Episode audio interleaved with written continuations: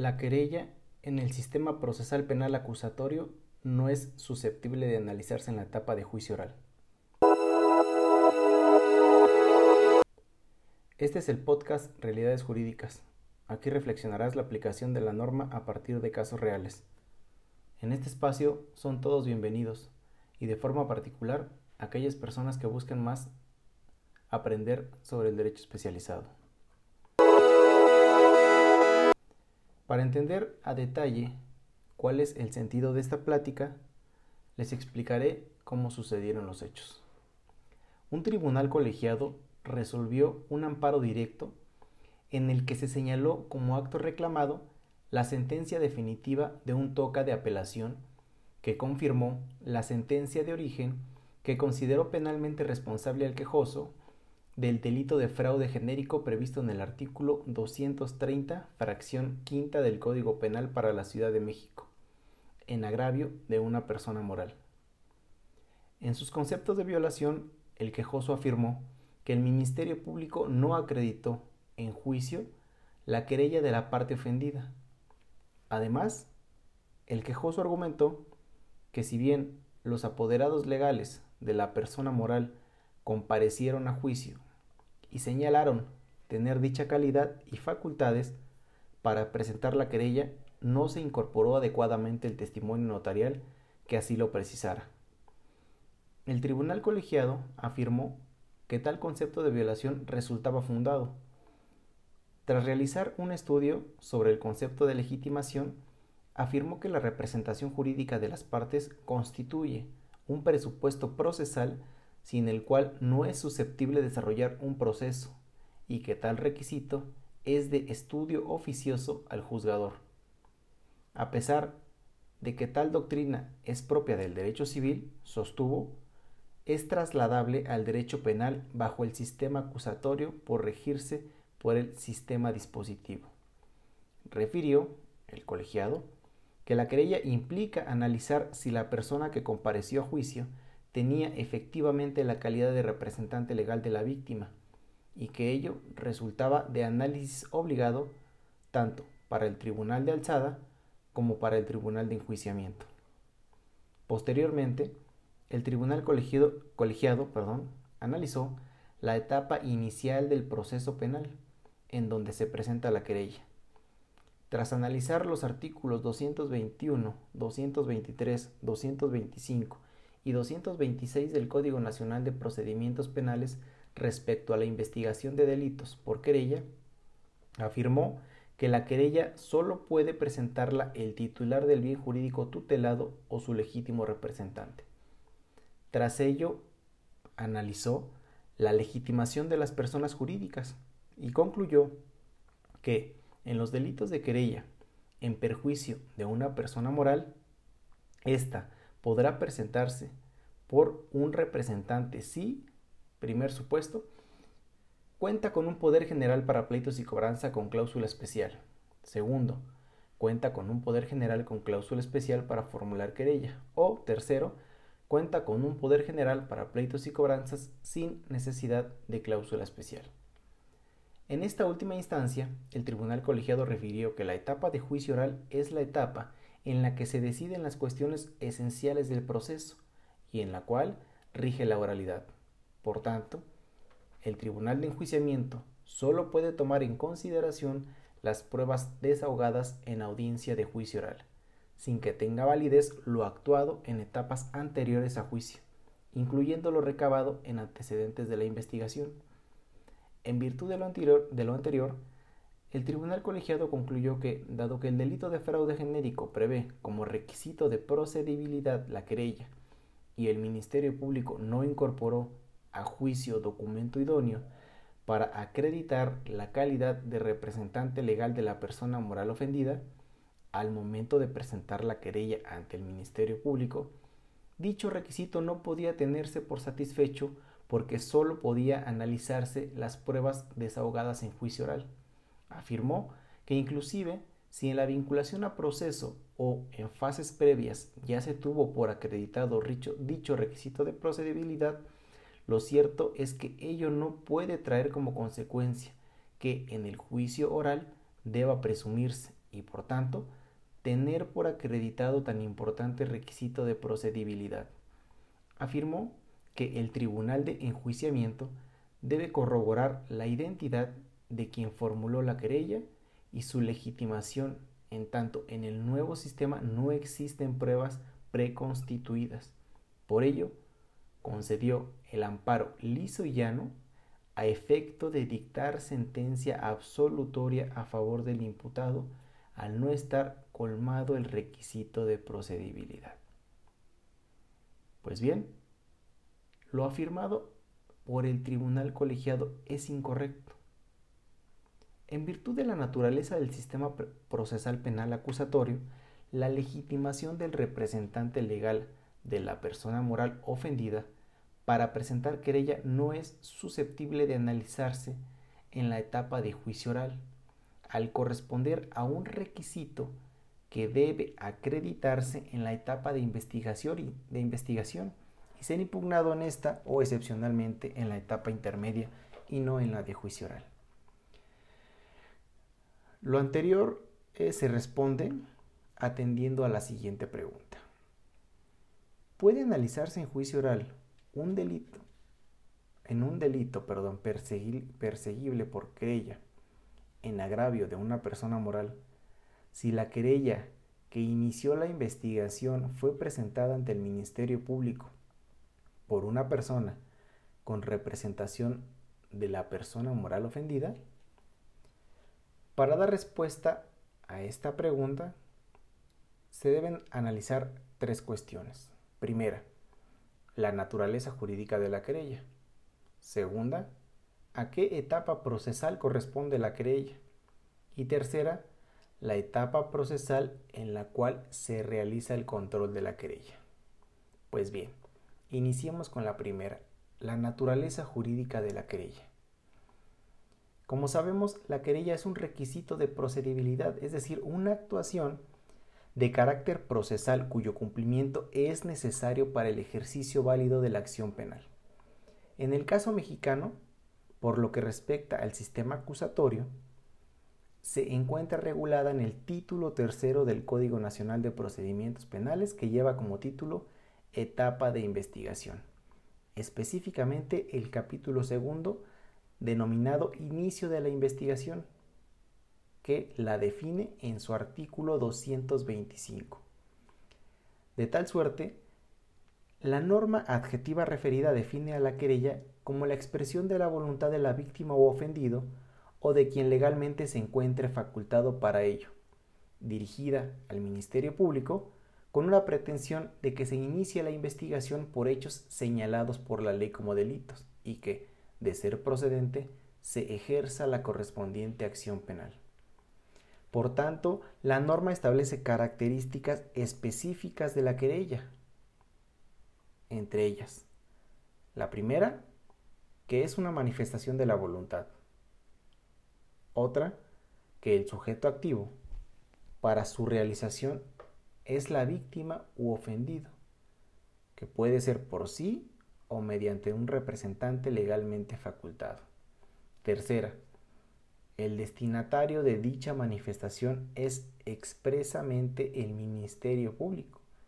Y finalmente, que tal manifestación entraña la pretensión de inicio de la investigación y del ejercicio de la acción penal. En este sentido, la querella es uno de los requisitos de procedibilidad previstos en el artículo 16 constitucional. Recordemos que en el amparo en revisión 129 diagonal 2020, la Corte afirmó que el artículo 221 del Código Nacional de Procedimientos Penales contempla la figura de la querella como un requisito de procedibilidad y la detalla al regular dos grandes grupos de requisitos, uno de contenido sustancial y otro de verificación. Así, la primera sala sostuvo en dicho precedente que respecto al contenido sustancial, el artículo 225 en su segundo párrafo establece que la querella deberá contener los mismos requisitos que los previstos para la denuncia, a su vez contemplados en el artículo 223 del mismo código. Sostuvo también que para el caso de denuncia escrita, es decir, sin reserva de identidad ni de anonimato, se regulan los siguientes requisitos sustanciales. Primero, la identificación del denunciante. Segundo, el domicilio del denunciante. Tercero, la narración circunstanciada del hecho. 4. La indicación de quién o quiénes lo habrían cometido y de las personas que lo hayan presenciado o que tengan noticia de él. Quinto, todo cuanto les constare al denunciante. Sexto, la firma del denunciante. Séptimo y último, la huella digital del denunciante previa lectura que tenga de la querella si éste no pudiera firmar. En este contexto, la Corte sostuvo también que estos requisitos refieren datos básicos y generales que permiten la formulación de la querella. Establecen la identificación y localización, así como una exposición de lo, de lo que el denunciante puede llegar a saber respecto a la querella presentada. Asimismo refirió la Corte también que el artículo 225 del Código Nacional regula el contenido de verificación en su segundo párrafo. Además afirmó que el Ministerio Público deberá cerciorarse de los requisitos previamente referidos si los requisitos perdón, referidos se encuentran debidamente satisfechos. Eh, de ahí, digamos que estos requisitos de verificación se refieren a la obligación que tiene el Ministerio Público de asegurarse que la querella cumple con las exigencias que prevén las normas aplicables. Es decir, la autoridad ministerial debe cerciorarse que la querella contenga la identificación del denunciante, su domicilio, su firma o huella digital en caso de que no pueda firmar, la narración del hecho, la indicación de quienes lo cometieron y presenciaron y todo cuanto le constare al denunciante. Ahora bien, ¿A qué etapa procesal corresponde la querella en el sistema acusatorio?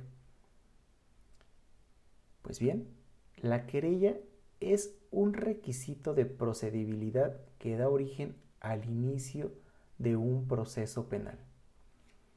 Para poder determinar la posibilidad de impugnar defectos en la querella, debe determinarse a qué etapa procesal corresponde la presentación y control de la querella para que, una vez hecho esto, determinar si ello puede ser objeto de control en juicio oral. En este sentido, eh, digamos que debe recordarse que el artículo 20 constitucional establece la naturaleza acusatoria y oral del proceso penal. Eso todos lo sabemos.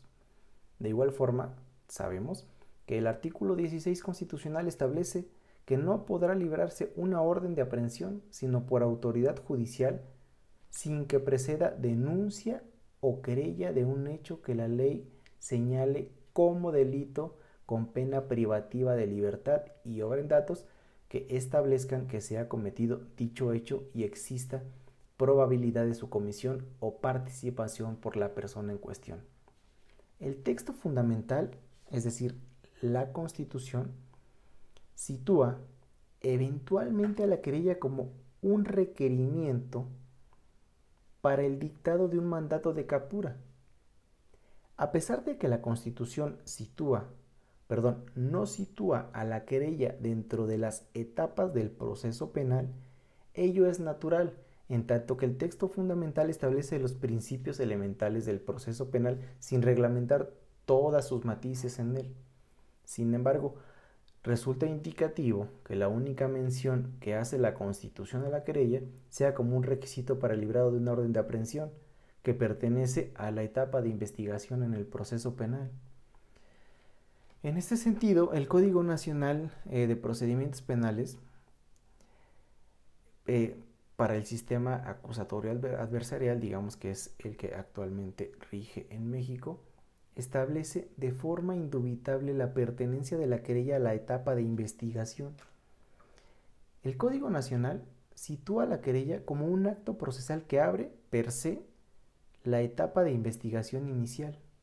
Es decir, en delitos de querella, la presentación de la misma da inicio formal al procedimiento penal La propia norma, es decir, el artículo 211 del Código Nacional, también establece que la etapa de investigación se subdivide en investigación inicial y complementaria. La querella pertenece a la primera, es decir, a la etapa de investigación inicial que concluye con la formulación de imputación frente al juez de control. Por ello es indubitable que la querella es un acto procesal propio de la etapa de investigación y concretamente de la investigación inicial. Esta concepción no solo se establece en el artículo 211, sino se reitera a lo largo de todo el código. Así, el artículo 211 establece que la querella es una forma de inicio de la investigación y su presentación da pie al comienzo, al comienzo perdón, de la investigación de los hechos que revisten características de un delito. Por su parte, el artículo 225 del propio Código Nacional menciona en la primera eh, sección, o más bien la define a la querella como una expresión de voluntad ante el Ministerio Público para que se inicie la investigación de uno o varios hechos que la ley señale como delitos y que requieran de este requisito de procedibilidad. El hecho de que la querella pertenezca a la etapa de investigación implica que en dicha etapa existen mecanismos de control sobre sus requisitos. Específicamente el Código Nacional establece controles de los requisitos de la querella. El primero por, el Ministerio Público y el segundo por el juez de control en la etapa de investigación en sus diversas intervenciones procesales. El hecho de que la querella pertenezca a la etapa de investigación y en ella se realice su control toral, se robustece si analizamos el resto de las etapas procesales. Por ejemplo, la etapa intermedia, prevista en el artículo 334 y demás o subsecuentes del Código Nacional. En esta etapa eh, se tiene por objeto discutir los temas relacionados con la admisión o inadmisión de los medios de prueba, que van a ser a su vez incorporados y desahogados en el juicio oral. Puede decirse que una de las finalidades más importantes de la etapa intermedia es que el imputado pueda plantear en caso de que lo estime pertinente, argumentos relacionados con las vulneraciones a derechos fundamentales que hayan, dado lugar a la obtención de elementos de prueba que pretendan ser utilizados por la acusación en el juicio oral. No es por tanto una investigación centrada medularmente en el inicio formal de la investigación ni la sede de control natural de la querella. Sin embargo, la naturaleza de la etapa intermedia como etapa de depuración del proceso no solo probatoria, sino excepcionalmente de cuestiones de previo y especial pronunciamiento, abre una posibilidad de control excepcional. Por su parte, en la etapa de juicio oral, el debate se ciñe en determinar la existencia de elementos probatorios suficientes para acreditar la existencia del delito y la responsabilidad penal del acusado más allá de toda duda razonable la legalidad de las actuaciones ocurridas en la etapa inicial no se encuentran en reexamen, es decir, en etapa de juicio oral. El juicio oral es la audiencia en la que se debaten las cuestiones esenciales al procedimiento, es decir, la demostración de la existencia de delito y la responsabilidad penal del acusado a la luz del desahogo probatorio. Ello se refuerza si recordamos que la etapa intermedia es una etapa de depuración diseñada a garantizar el éxito del juicio oral mediante el desahogo precisamente de medios de prueba pertinentes y necesarios que refieran directa o indirectamente al objeto de la investigación y al esclarecimiento de los hechos. Por tanto, la audiencia de juicio oral implica que, a la luz de los medios de prueba, se determinen y esclarezcan los hechos referidos en el objeto de la investigación, que no es otra cosa que la existencia del delito y la responsabilidad penal.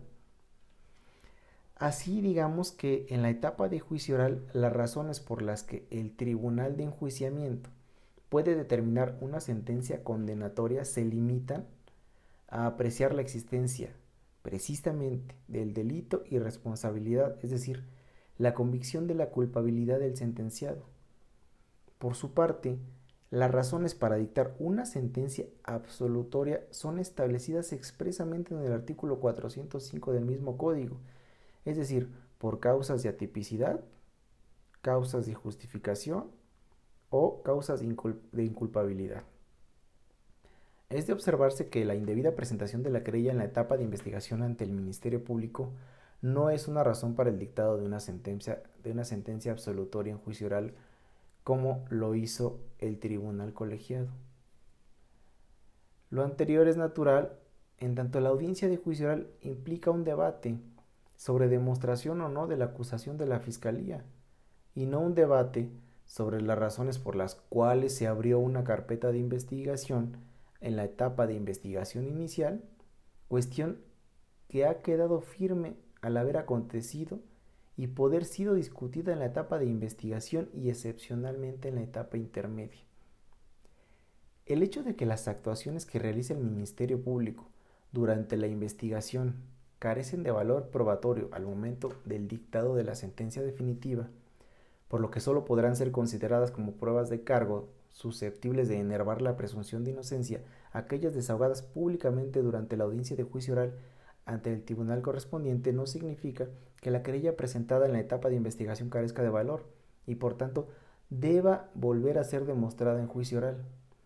La querella no es una prueba que se emplee en perjuicio del imputado para enervar la presunción de inocencia, sino un requisito de procedibilidad para iniciar el proceso penal en la etapa de investigación ante el Ministerio Público es decir, la querella es la razón por la cual se inició el proceso penal, no una prueba requerida para demostrar responsabilidad del imputado ni un elemento del tipo penal cuya prueba sea necesaria en juicio oral. En este sentido, la etapa de juicio oral no contempla reexaminar la querella presentada en la etapa de investigación y naturalmente tampoco una nueva presentación de la querella en juicio oral en tanto esta ya fue presentada en la etapa de investigación inicial, dando inicio, como se dijo, al proceso penal. Por ello, las potenciales irregularidades de la presentación de la querella ante el MP son violaciones atribuibles al juicio oral. Es decir, no son, perdón, violaciones atribuibles al juicio oral, sino a la etapa de investigación en la que pudo tener lugar su control y excepcionalmente, como se dijo, a la etapa intermedia. En conclusión a esto, puede observarse por tanto que el proceso penal conceptualiza a la querella como, digamos, una forma de inicio en la etapa eh, de investigación y no del juicio oral presentado ante el Ministerio Público. Y también como una actuación procesal propia de la etapa de investigación, específicamente de la subetapa denominada investigación inicial por el Código Nacional de Procedimientos Penales y Digamos, una tercera eh, opción es que es un acto procesal cuyo control primario se realiza en la etapa de investigación tanto por el Ministerio Público como por el juez de control, eh, por ejemplo, al librar órdenes de aprehensión en delitos de querella, dado que expresamente así lo establece el artículo 16 constitucional, párrafo tercero y excepcionalmente en la etapa intermedia, como ya se dijo. Esta conclusión es congruente con las determinaciones que ya ha tomado la primera sala de la Corte. Por ejemplo, en el amparo en revisión, directo en revisión, 4095 diagonal 2017, en el que expresamente afirmó la Corte que los requisitos de procedibilidad constituyen presupuestos procesales para la etapa del juicio y por consiguiente sería inviable pretender introducir su discusión hasta la audiencia de juicio oral, pues ello podría poner en riesgo la validez del mismo juicio. Por tanto, si la presentación de la querella pertenece a la etapa de investigación, ¿en qué etapa procesal debe plantearse el debate respecto a la potencial no acreditación de uno de los elementos, como la presentación por persona con legitimación para representar a una persona moral ofendida?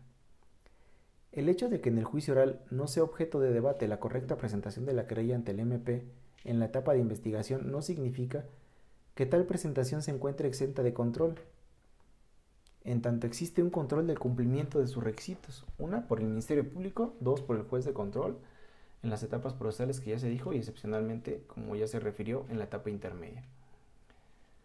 Por ejemplo, en el amparo eh, en revisión 129 diagonal 2020, la Corte también afirmó que la forma en la que está regulada la querella abona a la generación de seguridad jurídica en la lógica del Código Nacional.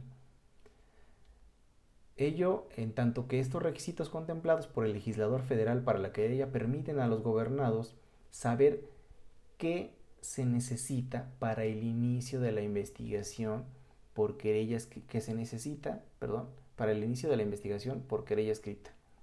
Asimismo, eh, obligan al creyente a aportar su firma, su huella en caso de que sea aplicable, su domicilio, narración de los hechos, entre otros requisitos que permiten al Ministerio Público y a las autoridades judiciales verificar que los contenidos de las querellas sean verificados, o sean verídicos, perdón. Eh, la verificación de estos requisitos de la querella realizada por el MP se encuentra, como ya se dijo, en el 225 del Código Nacional, eh, obligándose a la Fiscalía, digamos, en la etapa de investigación a cerciorarse que estos, es decir, los requisitos de la querella, se encuentran debidamente satisfechos para que, en su caso, proceder en los términos que prevé el presente eh, código ya mencionado, es decir, el Código Nacional. La disposición muestra con claridad dos aspectos diferenciados, es decir, el Código Nacional. En primer término, que el Ministerio Público, en su función de fiscalía, su función, perdón, claramente debe realizar la verificación de los requisitos previstos para la querella, así como la legitimación o representación del querellante. Esta es una obligación que el Código Nacional con meridiana claridad le atribuye. En segundo término, dado el lenguaje condicionante de la norma, es decir, cuando dice para en su caso, es evidente que tal verificación es un requisito sine qua non para proceder en el ejercicio de la acción penal y por lo tanto, si los requisitos de la querella no se encuentran satisfechos en aquellos delitos que prevén tal requisito de procedibilidad, el Ministerio Público no procederá con el ejercicio de la acción penal.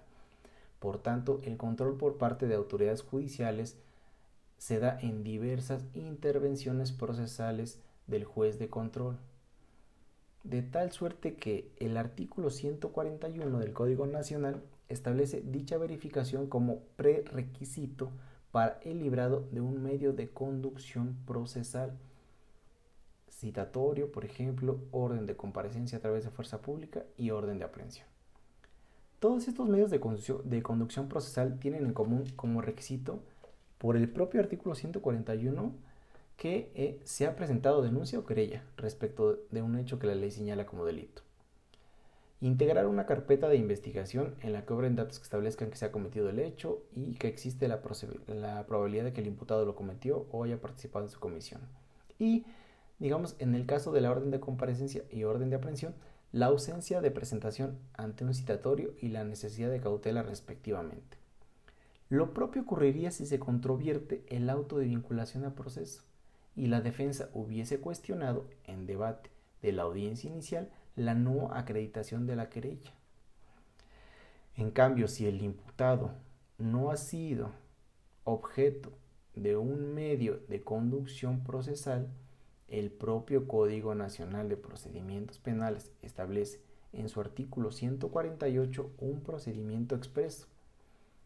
Así, una vez detenida una persona por un hecho que pueda constituir delito y que requiera querella como requisito de procedibilidad, se le informará a la parte ofendida y se le otorgará un plazo para su presentación. En caso de que presente la querella, se procede en los términos procesales ordinarios y en, su caso, y en caso contrario se determina la, libertad del detenido. Eh, este trámite, digamos, presupone la posibilidad de examinar la legitimación del querellante o como en el caso que ahorita se está analizando, eh, la representación de la persona que presenta la querella en representación de la moral.